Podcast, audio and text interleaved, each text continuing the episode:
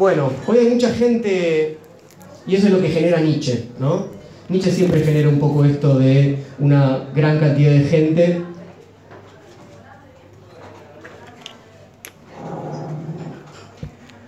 Porque hace algo que otros filósofos no. Hace algo en, en nosotros justamente respecto a esa modificación de la que hablábamos que no hacen todos los filósofos con nosotros. Les voy a leer tres citas de filósofos para mí muy importantes, centrales, eh, los tres filósofos franceses, Nietzsche fue muy importante para la filosofía de Francia, que dan cuenta de cómo ellos se fueron encontrando con Nietzsche y qué les pasó.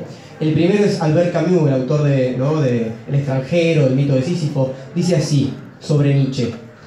Es el único hombre cuyos escritos ejercieron en el pasado una influencia sobre mí. Luego me distancié de ellos. En este momento viene de primera. Enseña a amar lo que es. A convertir cualquier cosa en apoyo. En primer lugar, el dolor. Una, dos. Esas seis palabras son la, la mejor definición de la filosofía de Nietzsche. Enseña a amar lo que es lo que Nietzsche va a llamar el amor fati, el amor a lo que acontece. Enseña a amar lo que es. ¿Qué dice Foucault?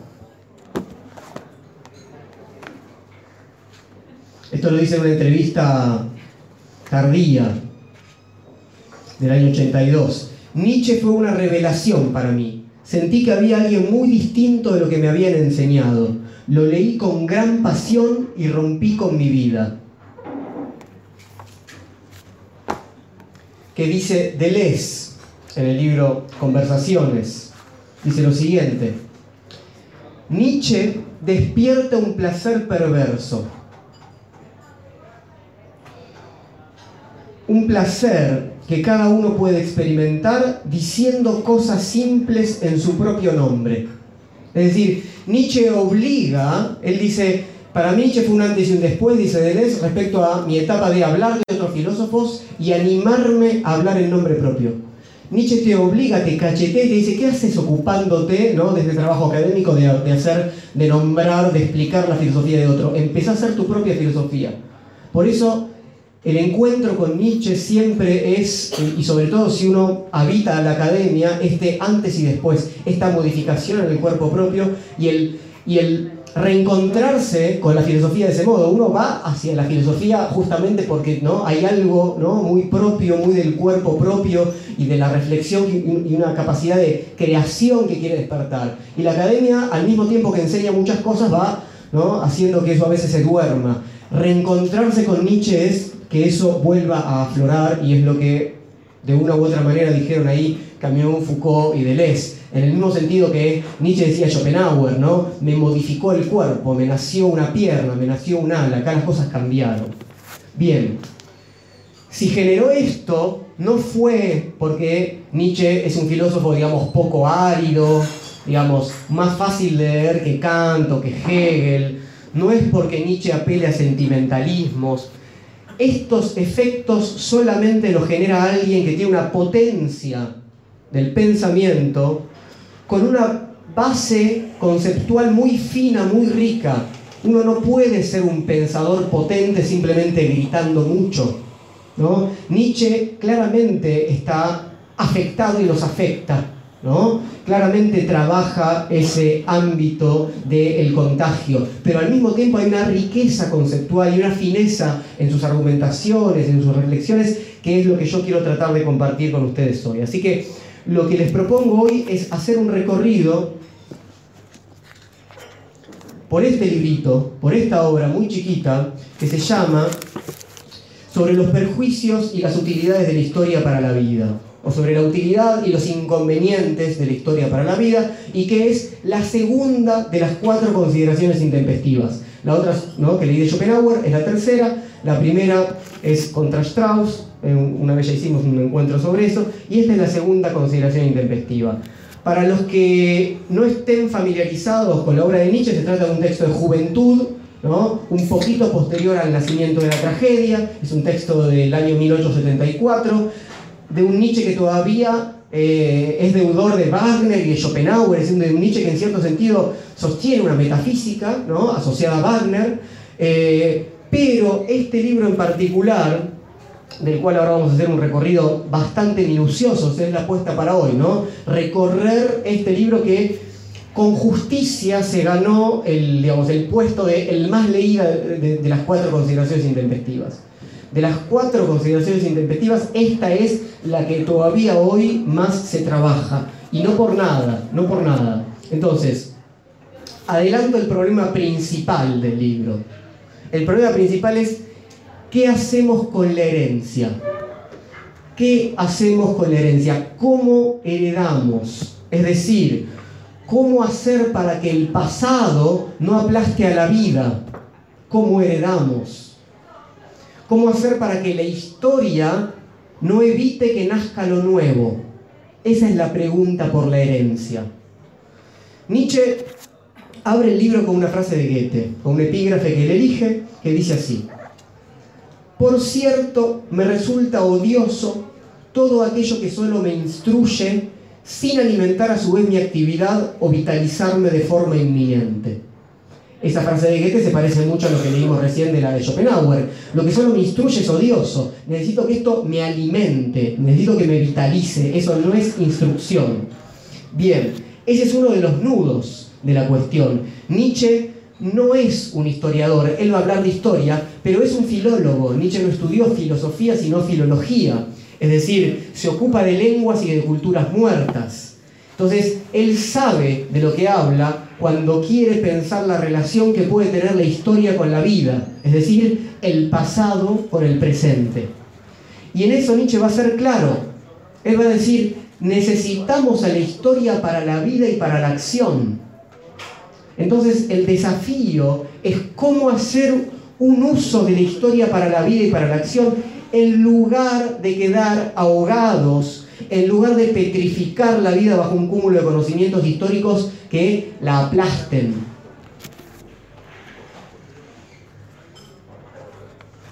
El concepto mismo de lo intempestivo tiene que ver con esto. Leo, no sabría definir qué sentido puede tener la filología clásica, es decir, a lo que él se dedica, que es a traducir, ordenar e interpretar textos griegos y latinos, ¿no? Antiguos. No sabría qué sentido puede tener la filología clásica en nuestros tiempos, sino el de proceder de manera intempestiva, es decir, de proceder en un sentido contrario al espíritu contemporáneo y con ello surtir un efecto sobre él y los tiempos futuros. Esto es importante porque hay, muchos de nosotros seguramente nos dedicamos a disciplinas que tienen un fuerte carácter histórico, más allá que algunos se puede dedicar directamente a la historia, pero la filosofía también tiene un fuerte carácter histórico, ¿no? Tenemos una disciplina de 2500 años. Entonces, la pregunta con qué hacemos con esta herencia, con esta disciplina histórica, es fundamental. ¿Y qué dice Nietzsche? Necesitamos ese pasado para agitar el presente y proponer un futuro. Es decir, para ir contra nuestro tiempo. Eso es ser intempestivo, es ser inactual. Para ir contra nuestro presente. Para decirle a nuestro presente que las cosas pueden ser de otra manera. Entonces, en lugar de hacer la alabanza de la propia condición y decir estamos en el mejor momento, este presente es maravilloso, usamos el pasado para contagiar, para enfermar ciertas concepciones presentes y que así pueda venir un futuro diferente y no un futuro que copie lo que estamos viviendo ahora. Voy a elegir, o, elegir en realidad ya, cuatro preguntas, cuatro problemas para recorrer el texto con ustedes. La primera pregunta es ¿hasta dónde el olvido? ¿Hasta dónde el olvido? La segunda, ¿de qué maneras puede servir la historia a la vida? Que es lo que queremos pensar. La tercera, ¿cuáles son las consecuencias de una sobresaturación histórica? Cuando todo se vuelve demasiado histórico, ¿cuáles son los problemas de eso? Y la cuarta, ¿cómo hay que educar? ¿Cómo hay que educar? Empecemos entonces con nuestro primer problema. ¿Hasta dónde el olvido?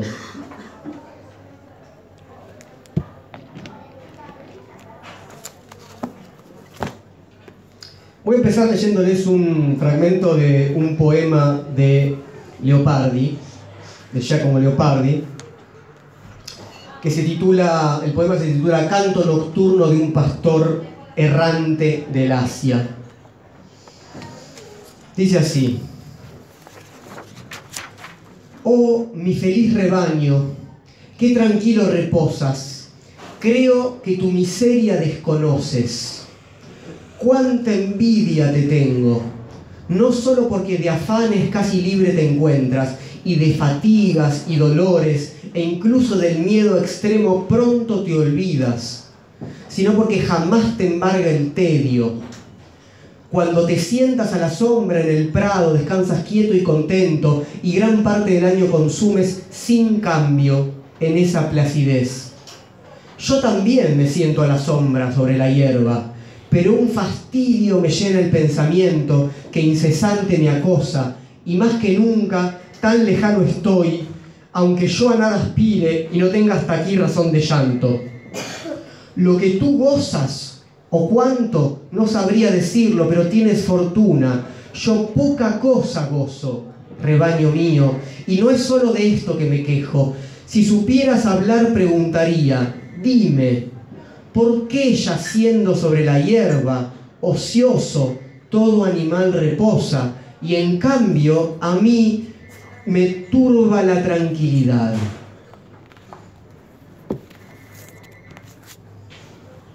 Ahora escuchemos las primeras líneas de este libro de Nietzsche.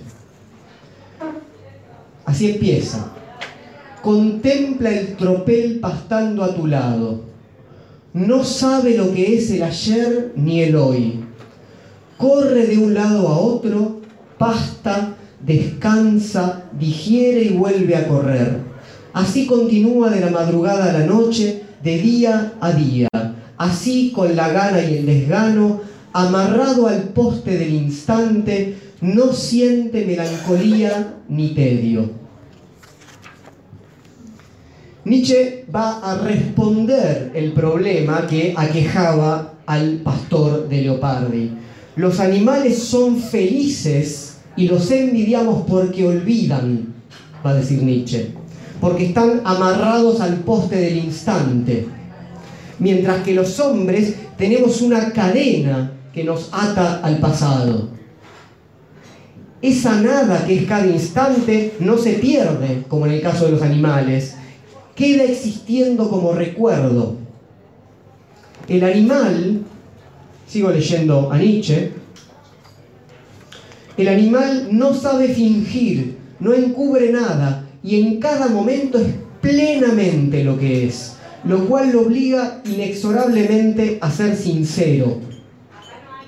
En cambio, el hombre puede fingir frente a los demás. ¿Y qué es lo que va a fingir el hombre frente a los otros, que olvida.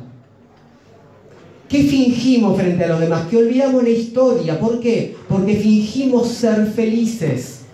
Esto es absolutamente común hoy en día, ¿verdad? Todos juegan a ver quién es el que vive más el presente. Como si realmente pudieran hacerlo. Lo que se finge frente a los demás y frente a sí mismos. Y esto digamos, Nietzsche ya previó lo que iba a pasar con estas redes sociales y sobre todo estas que directamente no son puro instante y puro presente y después desaparece. Es decir, ¿qué le decimos a nosotros cuando nos mostramos de esa, de esa manera? Soy puro presente. Nada me duele del pasado, ninguna preocupación tengo del futuro. Estoy solamente disfrutando este momento, como nos pide ¿no? la publicidad de la cerveza Quilmes. Esa idea es cierta idea de la felicidad que sabemos que no es para nosotros, y que envidiamos en los animales. Realmente entonces lo que es una envidia al animal, al niño, que juegan inocentes hasta que aprenden el érase una vez, que está en los cuentos para niños. Cuando los niños les, les enseñamos el érase una vez, los introducimos en un mundo histórico que desconocen. Esa conciencia histórica es una de la que el hombre no puede escapar. La inocencia del niño viene de su capacidad de olvidar, de poder descargarse de los valores que le han sido legados históricamente. En las tres transformaciones del espíritu, quizás uno de los discursos más conocidos de Zaratustra, en realidad el primero, así define al niño Nietzsche. Inocencia es el niño y olvido.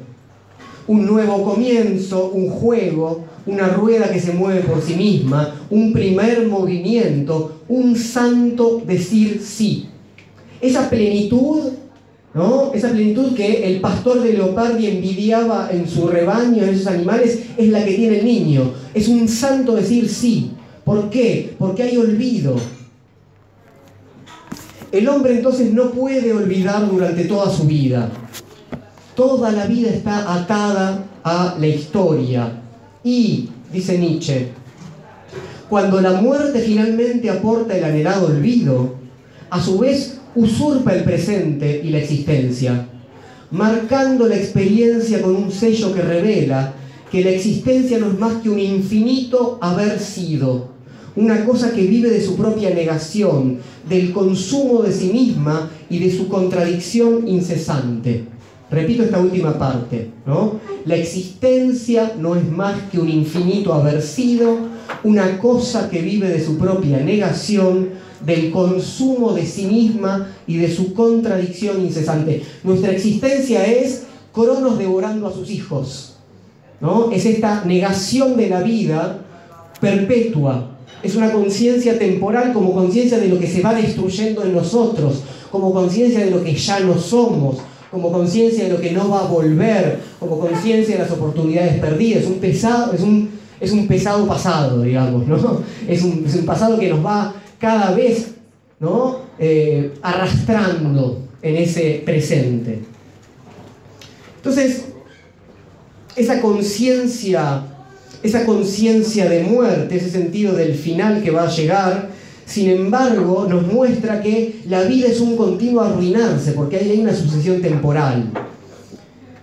Ahora, si la vida mantiene una relación fuerte consigo misma cuando olvida, si ser vital es olvidar, al contrario de lo que ¿no? nos venden esas pastillas para, eh, para no perder la memoria, ¿no? Pensamos, estoy perdiendo la memoria, qué problema.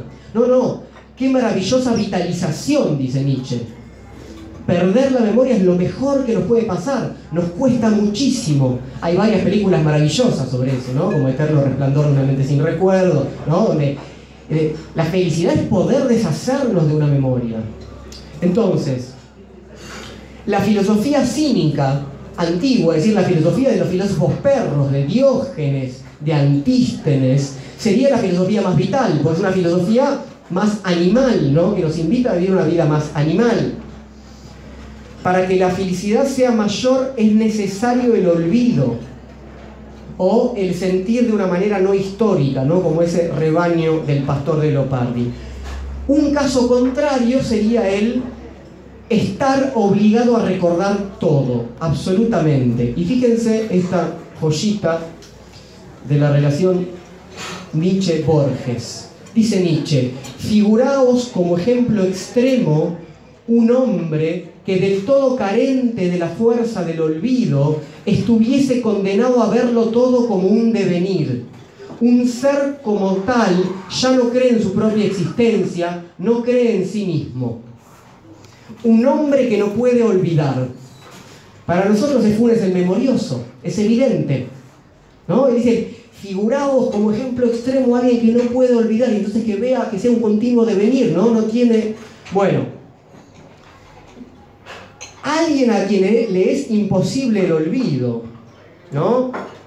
Funes, y que luego de un accidente va a quedar inmóvil, porque ¿no? la movilidad se la da justamente que cada experiencia sensorial que tiene es absolutamente diferente a la otra.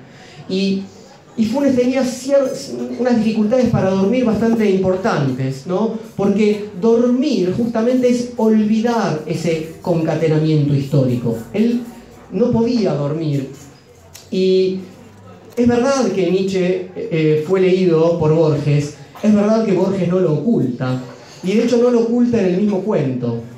Hay dos pequeñas citas que quiero leerles. La primera es que Borges tiene la honestidad de, decirnos con un guiño que este, esta idea del personaje Funes lo saca un poco de Nietzsche. Al comienzo del libro dice, del cuento, ¿no? Pedro Leando y Puche ha escrito que Funes era un precursor de los superhombres, un Zaratustra cimarrón y vernáculo, ¿no? Y ese es el guiño evidente que nos da. Pero la frase que yo quería leerles para pensar cuál es el problema de alguien que no pueda olvidar es la siguiente. Dice Borges, Funes, no lo olvidemos, era casi incapaz de ideas generales, platónicas no solo le costaba comprender que el símbolo genérico perro abarcara tantos individuos dispares de diversos tamaños y diversa forma, le molestaba que el perro de las 3 y 14, visto de perfil, tuviera el mismo nombre que el perro de las 3 y cuarto, visto de frente. Su propia cara en el espejo, sus propias manos lo sorprendían cada vez. Eso es exactamente lo que dijo Nietzsche. Es un puro devenir y no puede creer ni en sí mismo porque no tiene una identidad, es cada vez diferente para sí. Funes muere en el cuento de Borges y en el ejemplo extremo de Nietzsche también, porque el olvido es vitalizador y alguien que no puede olvidar está condenado a una muerte segura. Ahora, acá trabajamos dos ejemplos extremos. Por un lado, el animal que viviría un eterno olvido. Por otro lado, esta idea ficcional que explota Borges de un eterno recuerdo. Nietzsche dice, bueno, seamos honestos, no somos ni animales ni somos funes.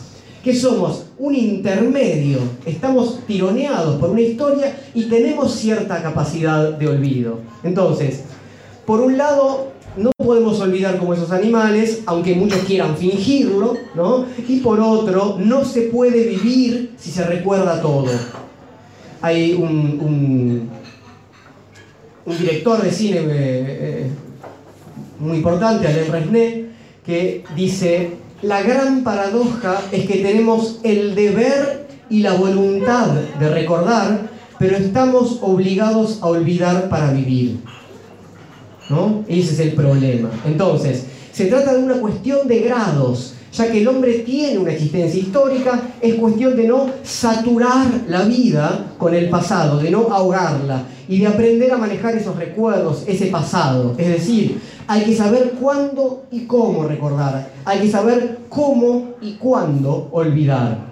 Para Nietzsche, y él acá desarrolla un concepto que es maravilloso, habría una fuerza plástica, él lo llama así, una fuerza plástica que es la capacidad de modificar de adueñar, de transformar ese pasado en un elemento a favor de la vida. Esa fuerza plástica está en los individuos, pero está también en los pueblos, en las culturas.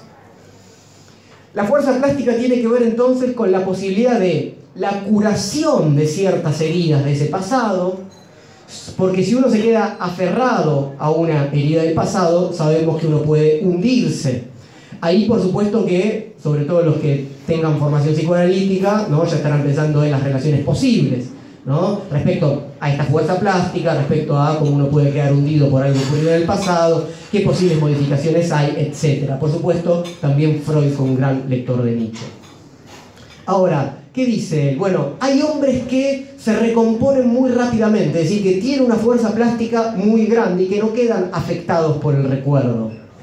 La naturaleza fuerte del hombre que tiene esta capacidad, o de la cultura, o de un pueblo determinado, no es la de eh, aquel que olvida el pasado, porque finalmente no podemos olvidarlo, sino de aquel que es capaz de transformarlo, que transforma ese pasado en su propia sangre, en un elemento vital para la acción y para el presente, que fue lo que dijimos al comienzo, utilizar el pasado para agitar este presente.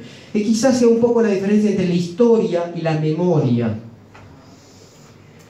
¿Hay alguna fórmula para hacer esto? ¿Hay alguna fórmula para congeniar el pasado y ponerlo al servicio del presente ¿no? y de la acción? Bueno, no, no hay fórmula. Si no, seríamos muy débiles, tendríamos que seguir una fórmula. Hay que adueñarse justamente de un modo nuevo de ese pasado cada vez. Entonces, por un lado, es verdad que el hombre se vuelve hombre solo como ser histórico, solo cuando logra, a través de alguna reflexión, darle un sentido, narrar eso que sucedió en el pasado. pero dijimos, un exceso de ese sentido histórico puede llevarlo a la ruina.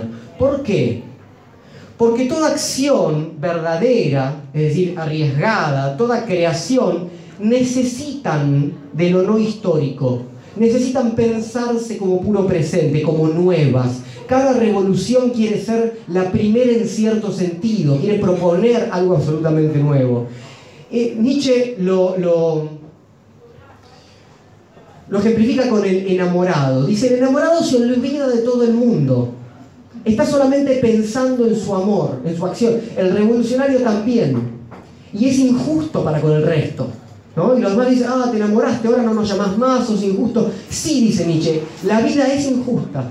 La vida es justamente afirmar algo absolutamente, y eso significa no poder afirmar todo a la vez, es centrarse en algo. Se los leo del libro. Dice Nietzsche, se trata de la condición más injusta que se puede imaginar, estrecha, ingrata ante el pasado, ciega ante los peligros, sorda a las premoniciones, es como un pequeño torbellino de vida en un mar muerto de noche y olvido. El enamorado. Es justo solamente hacia su propia acción y así logra su cometido, no se puede hacer de otra manera. Ese hombre de acción es arbitrario y en ese sentido injusto. ¿no? O sea, no es ecuánime. Ama más a su obra de lo que, se, de lo que se, esa obra merece un sentido objetivo, es lo que ven los demás, pero es lo que hace que él pueda realizarla. Por eso elegí, habrán visto, si vieron el, el flyer de la charla de hoy, el afiche, una frase de Benjamin. Una frase de las tesis sobre el concepto de historia, que dice lo siguiente, articular históricamente el pasado no significa conocerlo tal como fue en concreto. No, no significa esa cuestión ecuánime, justa, ¿no? neutral, sino más bien adueñarse de un recuerdo semejante al que brilla en un instante de peligro. Adueñarse. Cuando uno se adueña de algo, lo fuerza. Eso es la voluntad de poder más adelante en la obra de Nietzsche. ¿no? Es decir, interpretar, crear, es forzar, es adueñarse. No es pedirle permiso a nadie, es decir, yo la historia la voy a interpretar así porque quiero hacer esto, estoy creando esto y se acabó. Entonces, el desafío es utilizar a la historia para servir a la vida. Nietzsche va a afirmar que no hay una sola manera y va a establecer tres categorías muy famosas. Así entramos en nuestra segunda pregunta problema, que es ¿de qué maneras puede la historia servir a la vida? ¿De qué maneras?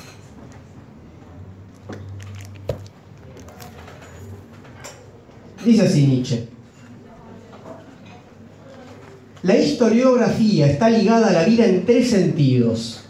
Como aquello que es activo y pujante, como aquello que conserva y venera, y como aquello que sufre y busca liberación. Ahora vamos a trabajarlas. A esta triple relación le corresponden tres concepciones de la historia. Una monumental, una anticuaria y una crítica. Entonces, empecemos con lo que Nietzsche llama la historia monumental. La historia monumental es el tipo de historia que le sirve al hombre de acción, al hombre poderoso, al hombre que toma la historia como ejemplificadora, monumental, ¿no? Dice, bueno, las grandes gestas, los grandes héroes. Y él se anima a seguir eso. Dice, bueno, mira, acá pasó esto, vino esto, hizo tal cosa. Eso me anima a mí, efectivamente, a construir otro monumento. Es decir, entiendo que hay una grandeza excepcional de algunos hombres que mediante la acción heroica transforman el mundo. Y yo puedo decir, bueno, miren, lo que nos enseñan en la escuela, ¿no? San Martín cruzó los Andes, o si quieren tomar otro ejemplo, el Che Guevara, es decir, ciertas ideas de que, bueno, de que hay vidas heroicas que son capaces de transformar la realidad. Esa es un poco la historia monumental. Y acá queda en evidencia la contraposición entre los que quieren vivir a cualquier precio, que nunca van a ser ni San Martín ni el Che Guevara, evidentemente, son los que se quedan en su casa, y los que quieren alcanzar la inmortalidad. Nietzsche dice así, el acostumbramiento lerdo aquello que es miserable y bajo y que llena los rincones más remotos del mundo, que humea alrededor de lo grande como una pesada atmósfera terrestre, se arroja al camino que lo grande ha de recorrer para alcanzar la inmortalidad cual un obstáculo engañoso, desviador y sofocante. ¿Qué pasó ahí? Lo mediocre y lo rastrero, dice Nietzsche, es un obstáculo para lo grande. Por eso, la historia monumental necesita borrar todos los detalles mediocres y rastreros para ver solamente el monumento, ¿no? Eso hace de cada, esos detalles son los que hacen de cada instante, digamos, de cada momento histórico algo único y diferente a los otros monumentos. Por eso esta historia, dice Nietzsche, necesita abstraer de las causas reales que generaron un evento histórico. Cuando estudiamos a San Martín en un sentido eh, absolutamente superficial, como en la escuela primaria y secundaria también, y cuando muchos eh, estudian o, quieren, digamos, basarse en lo que pasó con el Che Guevara, pasa algo de esto claramente. Es decir, hay una construcción bastante romántica y, bastante, y que no tiene en cuenta toda la complejidad de los procesos históricos que llevaron a... y queda solo el monumento. Nietzsche dice, bueno, está bien en un sentido. El héroe necesita eso, ¿no? Entonces, en ese sentido, la historia monumental, dice él, es una simplificación, es una simplificación generalizadora. ¿Por qué? Porque está la idea esta de que, bueno, todas las revoluciones son iguales para el hombre revolucionario. Cualquiera le sirve a él como eh, inspiración. Pero, dice Nietzsche, cuando el pasado es descrito como algo digno de ser imitado, es decir, como algo imitable y repetible, corre el peligro de verse distorsionada, embellecida y por ello acercada a la poesía de libre imaginación. O sea, ¿no? Dice, bueno, muy interesante y demás, pero cuidado, porque si la simplificación es mucho, finalmente ahí tenemos una historia que es poética. Maravillosa, nos puede servir, pero dejó de dar cuenta de lo que ahí sucedía. Es el peligro ¿no? de perder la visión de la historia, el pasado con todos los matices, ¿no? ¿Qué pasa cuando esto sucede? ¿Qué pasa cuando la historia termina siendo esta simplificación? Cuando no se tienen en cuenta las condiciones culturales, económicas, políticas, etc. Dice Nietzsche, la historia monumental engaña por sus analogías, con sus similitudes tentadoras, incita al valiente a la osadía y conduce al entusiasmado al fanatismo. Cada uno recordará sus ejemplos y cosas que se pueden volver a ver. Hay una cara muy conservadora de la historia monumental. Nietzsche ejemplifica con el arte. Dice que si la mayoría toma las decisiones en el mundo del arte, lo que va a pasar, si el, Nietzsche es muy antidemocrático, él dice, si, si, la, si las mayorías toman el gobierno sobre qué tipo de arte y qué tipo no se puede hacer, todo lo experimental y todo lo nuevo va a ser aplastado porque hay un pasado monumental. Esto se puede ver siempre, siempre muy claramente, ¿no? ¿Qué dice ¿Qué dicen las mayorías en términos nietzscheanos? Es decir, aquel que no se interesa por el arte va a una muestra de arte contemporáneo y dice, ah, mira, estos que ya no saben ni dibujar ni pintar, no son Rembrandt, no son tal, no son cual, qué desastre, qué porquería. Entonces, ¿qué hacen? Usan el monumento para aplastar lo nuevo. Eso, dice Nietzsche, es el costado reaccionario de la historia monumental. Uno puede usar, volviendo a la cuestión más histórico-política, a San Martín y al Che Guevara para decir, che, mirá lo que hicieron estos tipos contra lo que supuestamente iba a suceder, ¿no? Rompieron, transformaron, etc. O lo contrario, uno puede decir, che, ya San Martín pasó y el Che también, ¿qué te crees que vos sos el Che, que sos San Martín? Es decir, el uso de esa historia monumental puede ser tanto revolucionaria como absolutamente conservadora y reaccionaria. Esto, bueno, esto es, esto es muy interesante. Esa visión de ninguna banda nueva es como Pink Floyd, ¿no? Esos, esos, discursos que nos escuchamos decir a nosotros mismos, ¿no? Nada vale la pena. Nuestros políticos no son como, ¿no? Como Mariano Moreno Belgrano, ya no hay nada de eso es una forma bastante terrible de aplastar todo lo nuevo que sucede. Y Nietzsche tiene esta frase que hay que guardársela sobre ese tema. Dice así, el ser creativo siempre está en desventaja ante aquel que solo mira y nunca pone manos a la obra. De la misma manera que el orador político de salón siempre ha sido más sagaz, más justo y más reflexivo que el gobernante de un Estado. Entonces, obviamente, este, y, acá, en, menos mal que Nietzsche no conoció a Argentina, ¿no? De todos somos Eh, de de fútbol, y esta, eso es lo que él dice. Siempre es más sagaz el que está juzgando diciendo ya no hay nadie como tal, que el que está poniendo manos a la obra. Bien, primer modo de la historia, la monumental. Vamos a ver el segundo modo, el segundo tipo de historia, que es la historia anticuaria.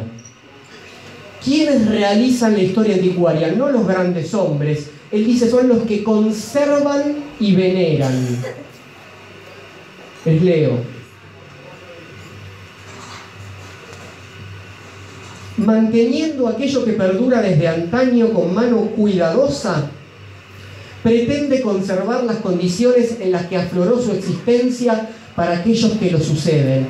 Esa es su manera de servir a la vida. ¿Qué es lo que dicen aquellos que practican la historia anticuaria? Dicen, bueno, acá se vivió bien y se intentan conservar esas costumbres contra la incesante búsqueda cosmopolita de lo nuevo, ¿no? Viene lo nuevo y va y vamos a perder esto. Hay es un tipo de folclorismo, digamos, ¿no? Es decir, hay una cuestión ahí de conservar ciertas costumbres. Leo nuevamente. El placer que une al árbol con sus raíces, la dicha de no sentirse un mero capricho del azar y de la arbitrariedad, sino de saberse heredero, flor y fruto de un pasado propio, aquello que exculpa y hasta justifica la propia existencia, eso es lo que hoy suele definirse con predilección como el verdadero sentido histórico. La historia anticuaria entonces está atada a una identidad comunitaria, que nos ahorra el buscar o el crear nuestra propia identidad y nuestro propio destino, entiende Nietzsche. Esto está fuertemente asociado al romanticismo, es decir, no, yo pertenezco a esta comunidad, yo soy esto, listo, ya está, no tengo que buscar más nada. Esa es la parte conservadora de esto, ¿verdad?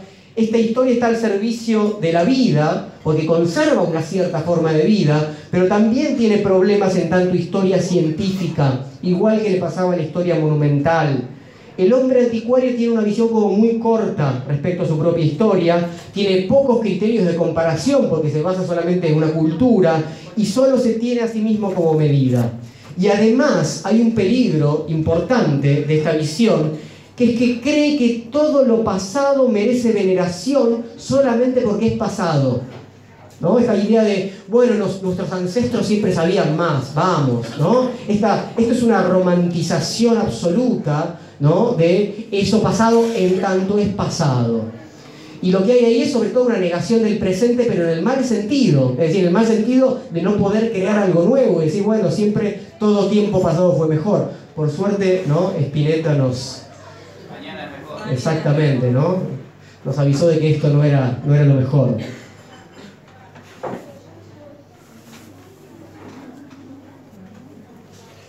Bueno,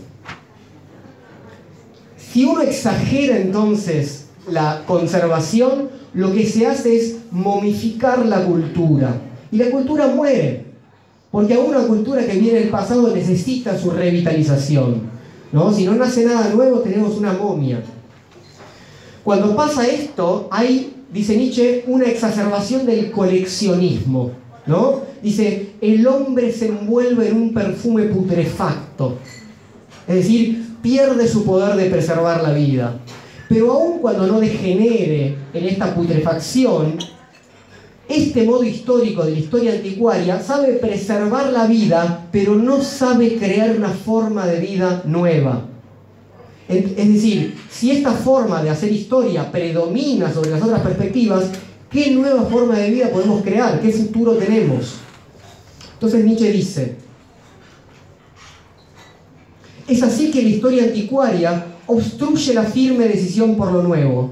De esta forma paraliza al hombre de acción, que como tal violará siempre y deberá violar toda clase de tradiciones. Obviamente que el hombre de acción viola la tradición. Esto, es interesante. En, en Humano demasiado humano, que es un texto posterior a las intempestivas, Nietzsche trabaja una concepción de cómo una cultura se modifica a sí misma, un poco más dinámica. Y él acá dice, hacen falta las dos cosas en realidad. Hace falta que una gran parte de una cultura reproduzca lo que esa cultura es, es decir, que sea tradicional y conservadora. Y al mismo tiempo hace falta que una o dos personas, es decir, una minoría, generen lo nuevo. Pero eso nuevo necesita de una base que es la tradición. No puede lo nuevo aparecer si no hay una tradición que sea el caldo de cultivo para que se modifique esa tradición. Se los leo, es un aforismo de Humano demasiado humano, eh, y dice así. Es de los individuos disolutos, más inseguros y moralmente más débiles de quienes en tales comunidades depende el progreso espiritual son los hombres que intentan cosas nuevas y en general múltiples. ¿Qué quiere decir disolutos y débiles? ¿no? Respecto a la tradición, respecto a la norma. Son ellos los que van a traer lo nuevo. Pero para eso hace falta que haya cierta norma, cierta tradición en las cuales ellos se insertan y de las cuales ellos se distancian. Mientras que los fuertes entonces mantienen el tipo de esa cultura, los débiles desarrollan un cambio en ese promedio. Son necesarios los dos aspectos, ¿no? El gregario conservador de la tradición y el individuo que experimenta con lo nuevo para que la sociedad dé lugar a lo nuevo. Pasemos entonces a la tercera forma de historia, que es la historia crítica, monumental, anticuaria, crítica. Como en las otras dos, acá también se pone al servicio de la vida pero como es crítica, esta historia lo que hace es llevar el pasado ante el Tribunal de la Justicia para poder interrogarlo y como es crítica, condenarlo. Dice así Nietzsche. Todo pasado merece ser condenado, pues tal es la naturaleza de la condición humana. Siempre han imperado en ella la violencia y la debilidad. Esta es la idea según la cual Toda la historia es la historia de la violencia y entonces no hay nada en el pasado para ser rescatado. Todo pasado merece ser condenado. La vida es la que realiza el juicio. ¿Se entiende? ¿Quién realiza el juicio sobre el pasado? La vida. Y el veredicto de la vida es injusto porque la vida nunca es ecuánime, como dijimos antes. Vuelvo a leer, Nietzsche dice, otra de las frases para guardar, hace falta mucha fuerza para vivir y a la vez olvidar que vivir y ser injusto es una misma cosa. Como ejemplo de la injusticia que se puede ver en la historia, Nietzsche pone, a pesar de lo que en general se piensa de él, a los privilegios, las castas y las dinastías.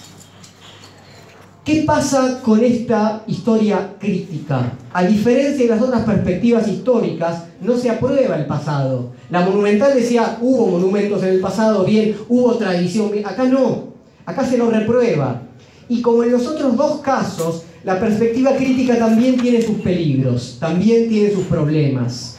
Dice, siendo el resultado de las generaciones que nos precedieron, somos también el resultado de sus aberraciones, pasiones y falacias y hasta de sus delitos.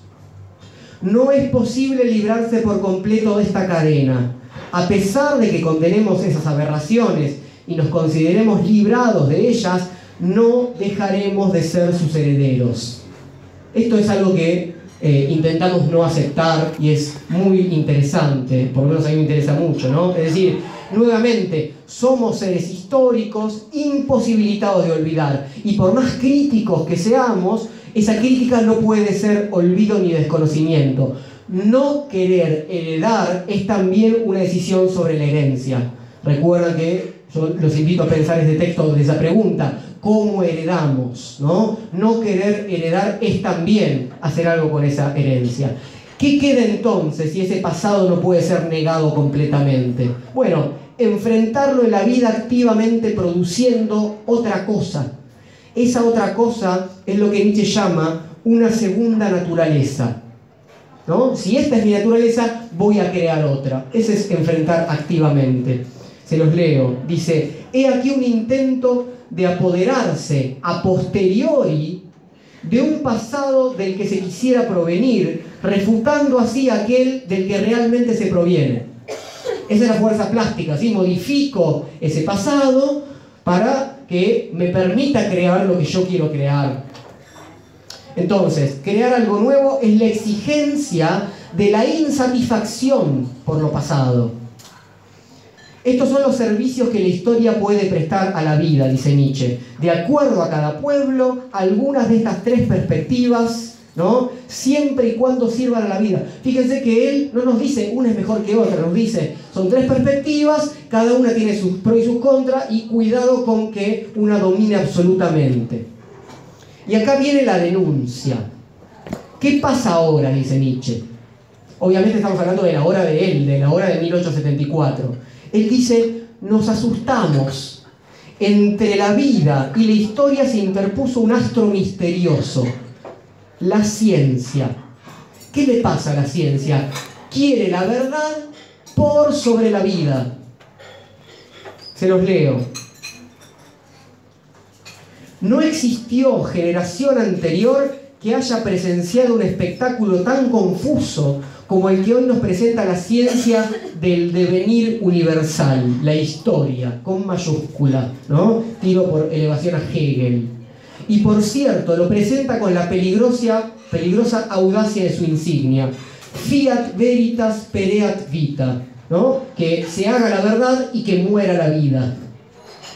Este es el peligro para Nietzsche. ¿Cómo que muera la vida? ¿Cómo que la verdad es más importante que la vida? ¿Qué tipo de relación tenemos con el conocimiento de la modernidad que la verdad es más importante que la vida? Para el alma del hombre moderno hay un gran problema, dice él, porque ya no hay criterio basado en la vida para procesar el pasado a favor de ella. Dice, no, no, vos no podés procesar de acuerdo a cómo quieras vivir la vida. Tenés que ver qué pasó, ¿no? De acuerdo a los hechos tal como sucedieron, de acuerdo a esa verdad.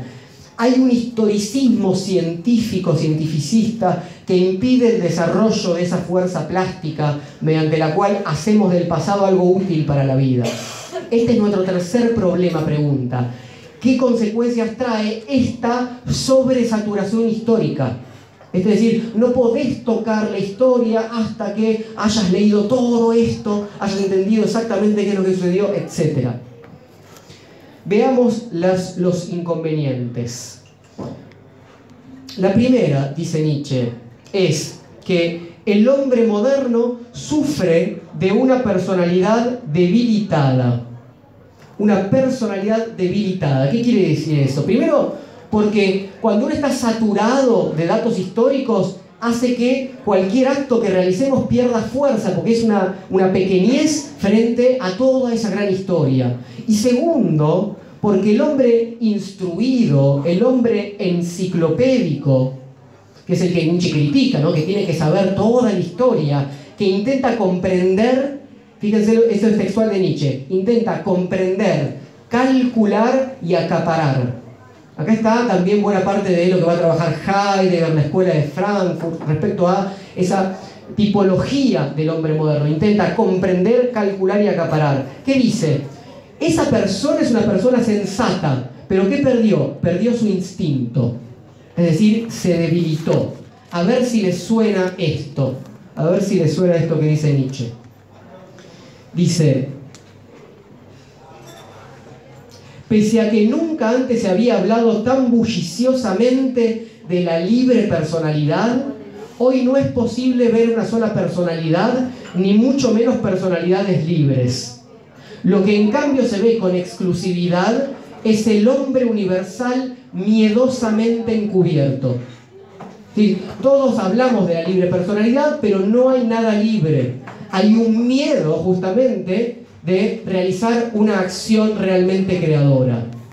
La función de la historia parece ser entonces que no salga de ella nada más que historia, pero nunca un acontecimiento, nunca una verdadera personalidad libre.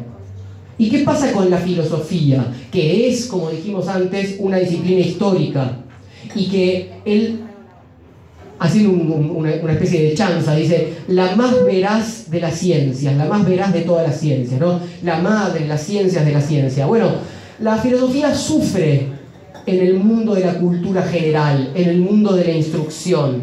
¿Por qué? Porque ya nadie vive de manera filosófica, porque aunque se enseñe filosofía, queda como un barniz erudito.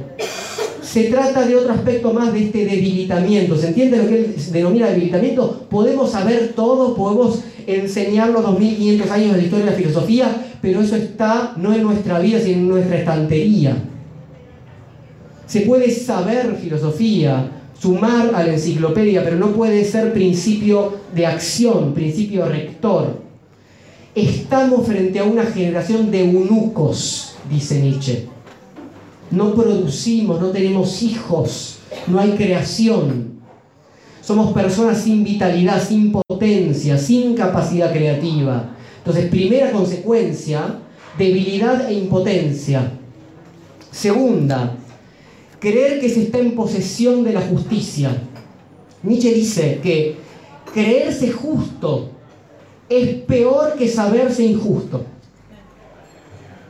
Y apunta contra los historiadores faltos de talento y contra los que creen que juzgar desde los valores de su época equivale a ser justos y se posiciona contra esta pretensión de objetividad como un proceso en el cual el sujeto es algo así como un receptor pasivo y natural de los hechos tal como suceden. Concebir un hilo conductor para esos eventos que suceden es más, él dice, una tarea artística de un dramaturgo que una tarea del historiador. No puede haber neutralidad de los hechos. Cuando los narro y el historiador narra, ahí hay dramaturgia. Esto lo va a trabajar mucho más adelante Riquer, ¿no? Paul Riquer, en Tiempo y Narración. Entonces, ¿qué dice Nietzsche? En el historiador, cuando es bueno, hay espíritu artístico, ¿no? No hay justicia a la objetividad. Y eso se manifiesta cuando se acomodan los eventos del pasado en un acontecer histórico con cierto sentido. Leo nuevamente. El hombre teje sus redes sobre el pasado para dominarlo. De tal forma se manifiesta su instinto artístico, pero no su instinto de verdad y de justicia.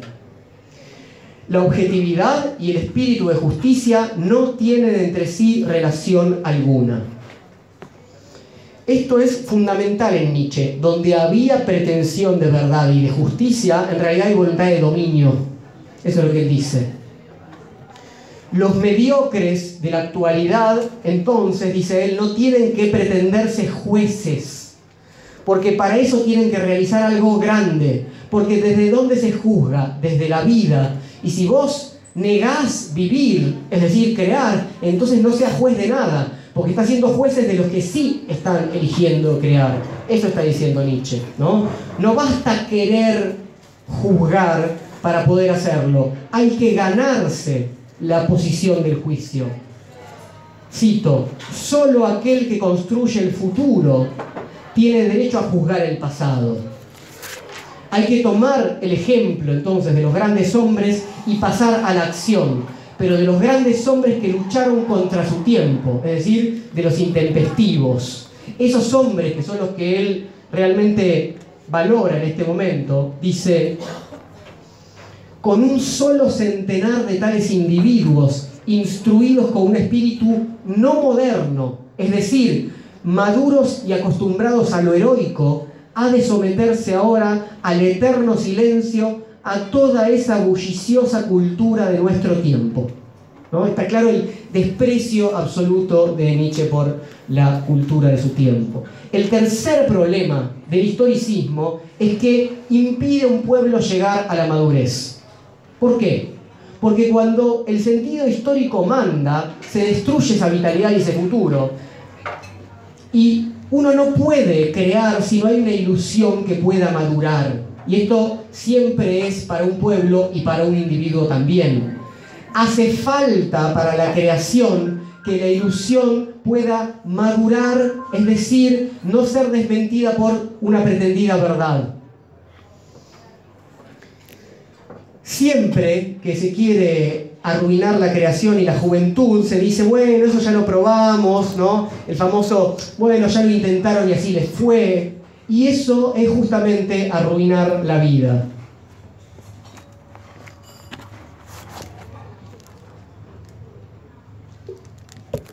Voy a leerles acá una, una pequeña cita de Benjamin otra vez.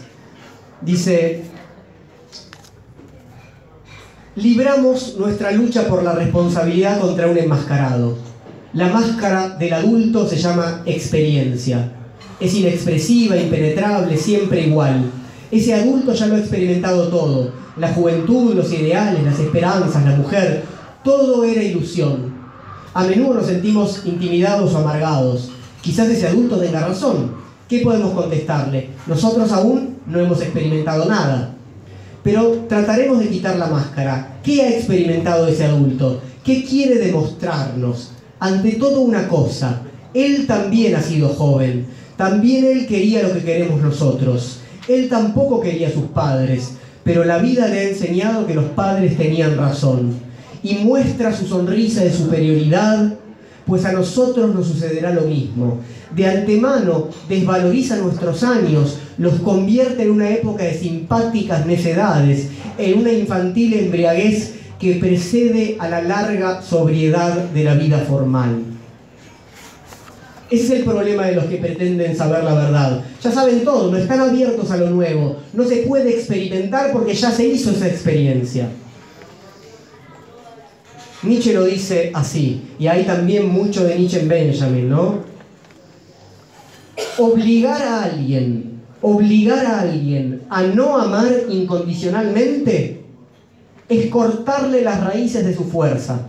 Inevitablemente por verse obligado a abandonar su sinceridad, se disecará. Historizar, entonces, es enfermar y pronto llevar a la muerte. Es quitar la atmósfera que todo lo vivo necesita para desarrollarse. Es matar la ilusión. Otra frase imprescindible. Todo lo vivo necesita una atmósfera, un aura misteriosa. Si se le quita ese medio, si se condena a una religión, a un arte, a un genio, a girar por el espacio como un astro sin atmósfera, tampoco hay que sorprenderse de su rápida deshidratación, su endurecimiento y su esterilización. Acá aparece el problema de la maduración. Para madurar hay que estar protegido por la nube de la ilusión que protege la vida. Si se festeja que el conocimiento y la ciencia dominen la vida, nunca se va a madurar. Son los instintos y las ilusiones los que tienen que dominar la vida, no la ciencia. Vuelvo a Nietzsche. Se pretende adiestrar a los hombres para los objetivos de la época y para que puedan poner manos a la obra lo antes posible. Están destinados a trabajar en la fábrica de las utilidades generales antes de estar maduros y aún más con este propósito se busca que no maduren jamás, pues esto sería un lujo que restaría una gran cantidad de fuerzas al mercado de trabajo. Es casi Marx, ¿no? Madurar es entonces algo que está en pugna con el hombre cosificado, con el hombre instrumento, con el hombre objeto de intercambio. Y para que vean el vocabulario que ¿no? se parece mucho a Marx, dice en este punto, la palabra fábrica, mercado de trabajo, oferta, explotación, en fin, toda la terminología propia del egoísmo, es decir, de la burguesía, acuden a los labios a la hora de considerar la última generación de eruditos. Está hablando de los historiadores, los va a llamar en su otro texto obreros doctos que tienen que producir, producir, producir, entrar a un ritmo de producción, cosa que ¿no? lo ve ya a finales del siglo XIX. El cuarto problema, entonces, es que se implanta una creencia en la vejez de la humanidad. Y esta es una concepción explícitamente anti-hegeliana de Nietzsche. La idea de no pensar que estamos en el último momento del desarrollo del humano, que somos, como él va a decir en Zaratustra, el último hombre, para los que sean lectores de Zaratustra. El último hombre se refiere que ya no hay nada más, es el fin de la historia en términos ¿no? de Fukuyama y demás. ¿no?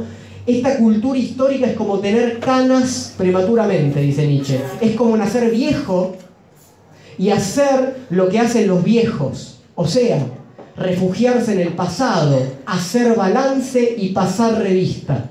Ya no queda nada por hacer. Este es el desastre, dice Nietzsche. En realidad esta idea eh, de, en la vejez de la humanidad esconde una concepción, dice él, cristiano-teológica sobre el fin de los tiempos. ¿no? Y eso está en Hegel, él lo sabe bien. Dice Nietzsche, una religión que de todas las horas de una vida humana tiene la última por la más importante, que predica el fin de la vida en la tierra y condena a todos los seres vivos a vivir el quinto acto de la tragedia.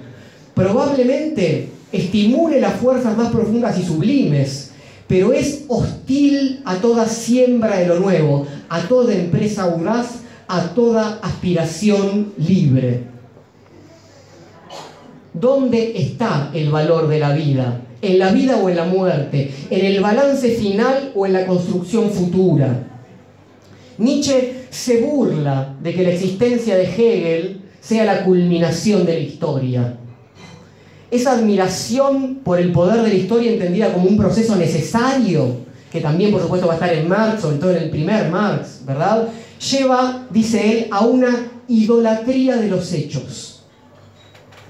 Bueno, si, es, si llegamos a esto y esto es lo mejor y lo último, entonces ya está.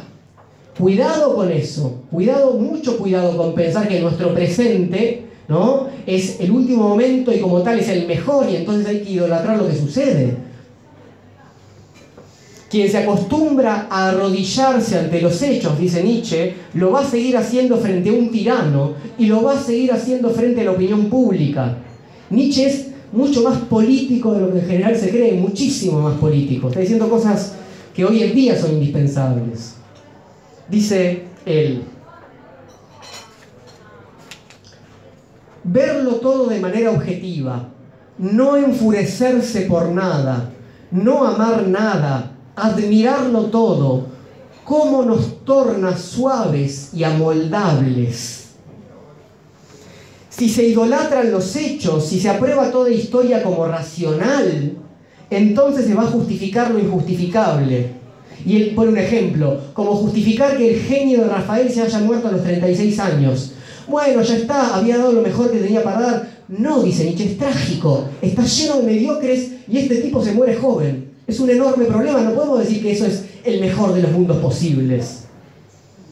Quinto y último inconveniente de este exceso de historicismo, que lleva a una vida calculadora y egoísta sin fuerza vital. El hombre moderno entonces está orgulloso, dice él, de su fuerza histórica, de su conciencia histórica y de ser el resultado último de ese devenir histórico. Eso es lo que decíamos, se cree que es la última creación, ¿no? Es como ver el último iPhone, es esa tontería absoluta de que eso es lo mejor de que hay una evolución. Vieron que la gente, eh, que hay, algunos a, quienes les encanta en lugar de decir cambio, decir evolución, ¿no? Como si fuéramos mejorando, ¿no? Como si nos acercáramos hacia algún lugar. Dice así, este tipo de hombre, hemos llegado a la cima, somos la cima, somos la naturaleza llevada a su perfección. Todo es Hegel, ¿no? Se terminó de desarrollar el espíritu, somos el espíritu absoluto. Para lograr avanzar en ese camino, el hombre moderno, el hombre con conciencia histórica, tiene que seguir viviendo su vida igual que ahora. Porque total ya llegó a lo máximo, no hay que cambiar nada, maravilloso, dice el hombre moderno, ya está. Y Nietzsche dice, no tiene más que continuar viviendo como ha vivido, continuar amando lo que ha amado, continuar odiando lo que ha odiado y continuar leyendo el periódico que siempre ha leído. Para él solo existe un pecado, vivir de un modo diferente del que hasta ahora ha vivido. En cambio, en cambio, la historia monumental es la que permite el encuentro entre grandes hombres, porque es la mediadora entre ellos, es la que dice, mirá Nietzsche, hay un Schopenhauer, mirá Montaigne, hubo un Plutarco, contagiate de esto. El objetivo de la humanidad no es el final, sino sus ejemplares más destacados, dice él. Es decir, que haya grandes hombres, es decir, hombres creadores, hombres heroicos en ese sentido. Y acá, acercándonos de a poco al final de la charla, hay algunas cosas fundamentales. Dice Nietzsche, de momento no debe interesarnos cuál es la finalidad del mundo ni de la humanidad, a no ser que pretendamos hacernos una broma a nosotros mismos. Es que la presunción de la ínfima, oruga humana, por cierto, es lo más ridículo y divertido que existe en los escenarios del mundo. Pero, eso sí, o sea, no hay. ¿Cuál es la finalidad de la humanidad? ¿no? ¿Cuál es la finalidad de esto? Bueno, no hay.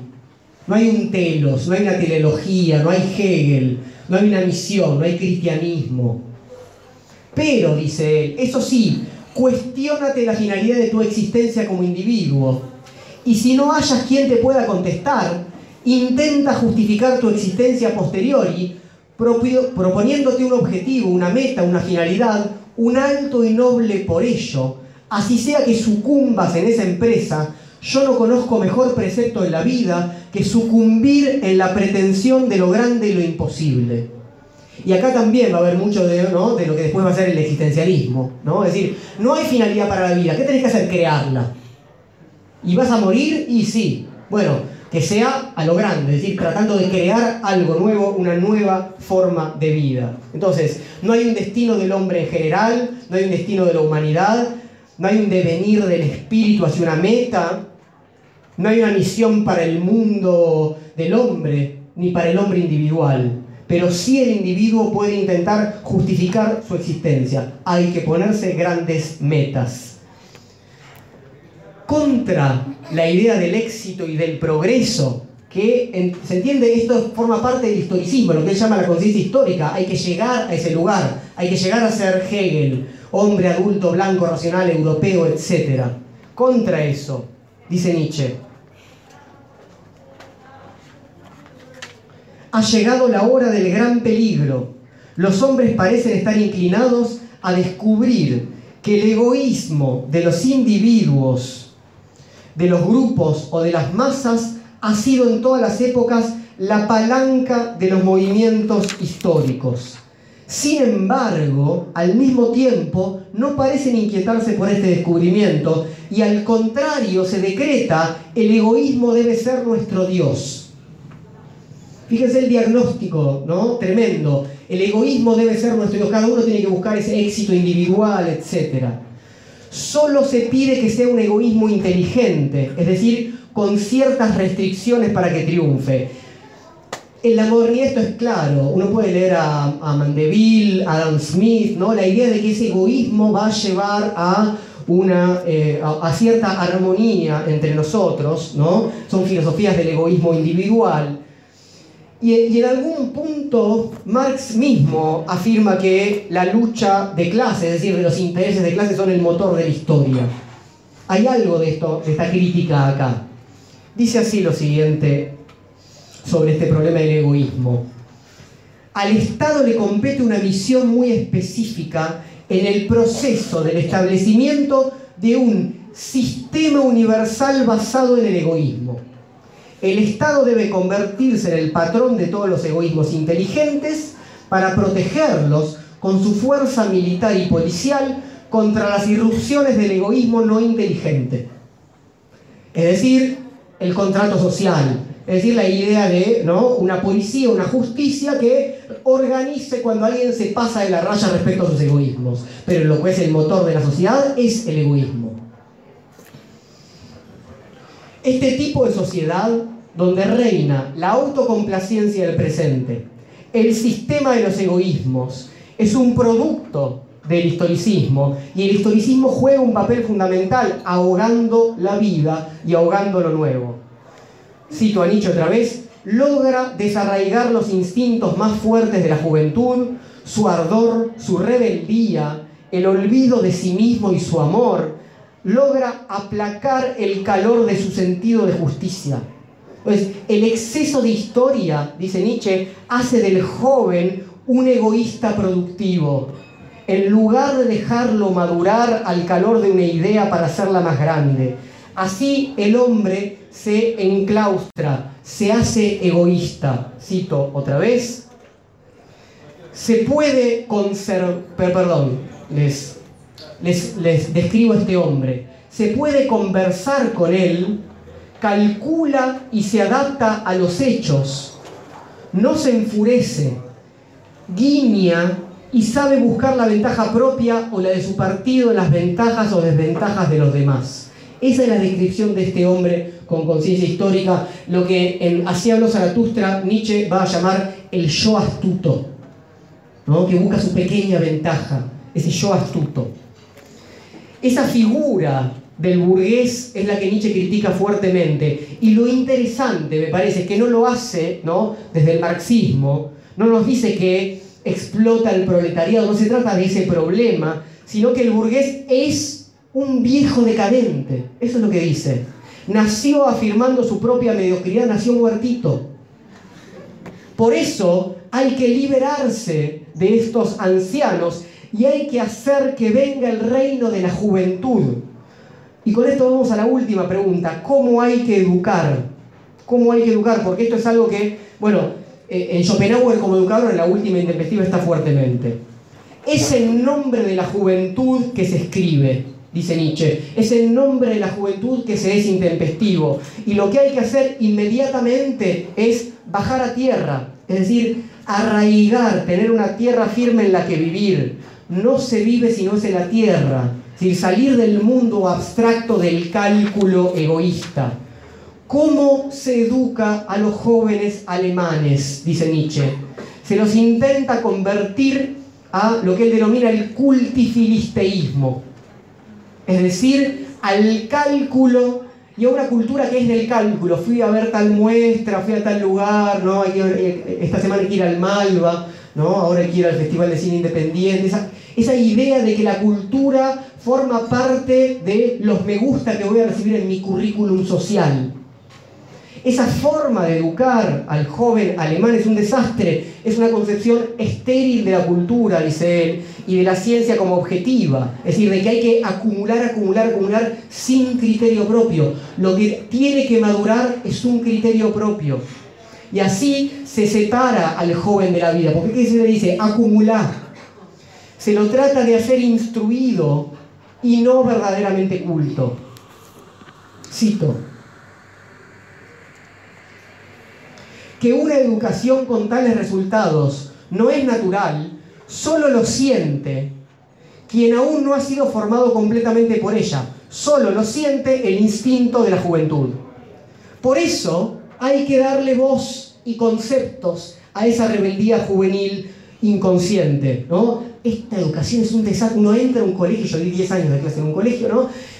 Y todos sentimos que ahí hay un desastre ocurriendo, ¿no? Hay que pensar eso y hay que actuar sobre eso. Hay que comenzar por destruir la superstición de que solo es posible el tipo de educación existente. El objetivo de la educación está concebido uniformemente, con un solo fin. El conocimiento es sobre la cultura. Se le enseña la historia en lugar de experimentar y aprender de la propia vida, de la naturaleza. Dice Nietzsche, su mente será llenada de una enorme cantidad de conceptos que se deducen no de la observación inmediata de la vida, sino del conocimiento, a su vez muy inmediato, de las épocas y los pueblos del pasado. Esos libros aburridos. Para eso los jóvenes tienen que ser capaces, ¿no? para cambiar eso, ¿no? de formular por sí mismos el juicio sobre su propia cultura. Esa voz tiene que decir, ¿no? No, no, no puede uno y, y, decírselo, lo tienen que hacer ellos, pero tiene que haber un espacio para que eso suceda. Eso es importantísimo. Por eso Nietzsche dice, hemos degenerado respecto de la vida del correcto y sencillo contemplar y escuchar, del poder abrazar con felicidad lo que nos es más cercano y natural hasta respecto del presente. Hay una enfermedad del concepto y de la palabra. Estamos sobresaturados por conceptos que provienen del exterior. El problema no es el concepto, el problema es la sobresaturación de un concepto que no tiene nada que ver con lo que yo estoy viviendo, eso es lo que dice cualquier joven. Buenísimo esto, en realidad no tan bueno. ¿Por qué? Porque esto no me dice nada. Yo estoy viviendo y necesito conceptos y quiero crearlos. Pero vos me decís que tengo que aprender este que ya está creado y tiene que ver con lo que pasó hace 100 años.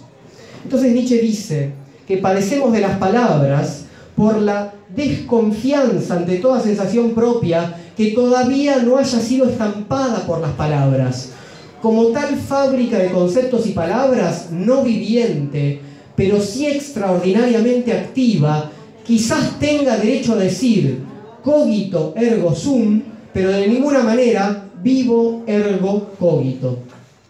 Me es asegurado el vacío ser, pero no la plena y verde vida. El afamado irracionalismo de Nietzsche en realidad no es tal, lo que es un problema de jerarquías él no dice no hay que hacer ningún concepto, no hay que pensar. El pensamiento racional está, pero debe servir a la vida, eso es lo que dice él. Se los leo. Primero dadme vida y yo crearé a partir de ella una cultura.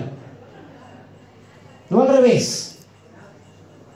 Esa vida se la deben dar ellos mismos, los jóvenes, la propia juventud. Ningún Dios, dice Nietzsche, y ningún ser humano Solo hay que desatar a la juventud, es decir, desatar a la vida. Todavía no murió. Nietzsche dice, el exceso de historia ha atacado a la fuerza plástica de la vida y ésta ya no sabe servirse del pasado como de un alimento nutritivo. Lo perdimos, no nos enseñan a adueñarse de las cosas, a interpretarlas, a digerirlas.